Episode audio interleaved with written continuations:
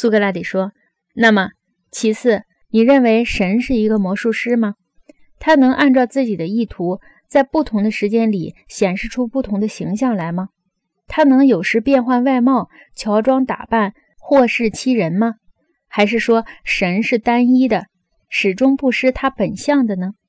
阿德曼托斯说：“我一下子答不上来。”苏格拉底说：“那么，好好想想吧。”任何事物一旦离开它的本相，它不就要改变吗？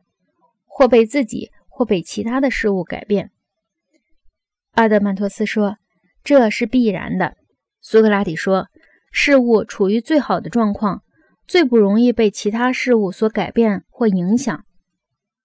例如，身体只受饮食、劳累的影响；植物只受阳光、风雨等等的影响。”最健康、最强壮者最不容易被改变，不是吗？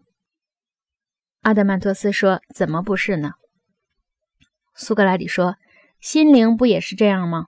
最勇敢、最智慧的心灵，最不容易被任何外界的影响所干扰或改变。”阿德曼托斯说：“是的。”苏格拉底说：“根据类推，那些制成的东西也肯定是这样的了。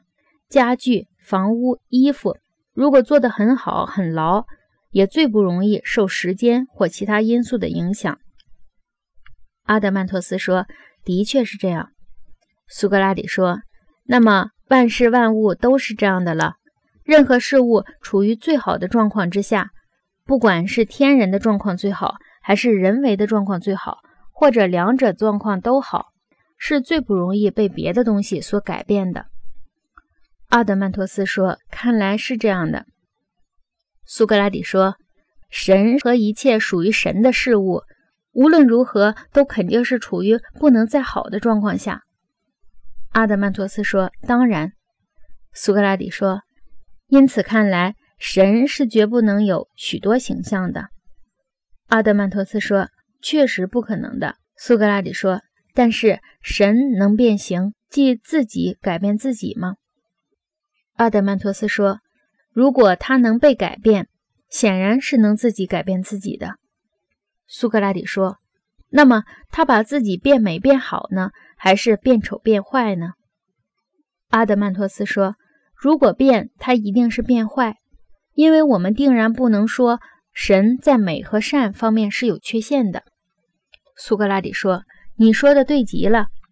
如果这样尽善尽美。”阿德曼托斯，你想想看，不论是哪一个神或哪一个人，他会愿意把自己变坏一点点吗？阿德曼托斯说：“不可能。”苏格拉底说：“那么，一个神想要改变他自己，看来是连这样一种愿望也不可能有的了。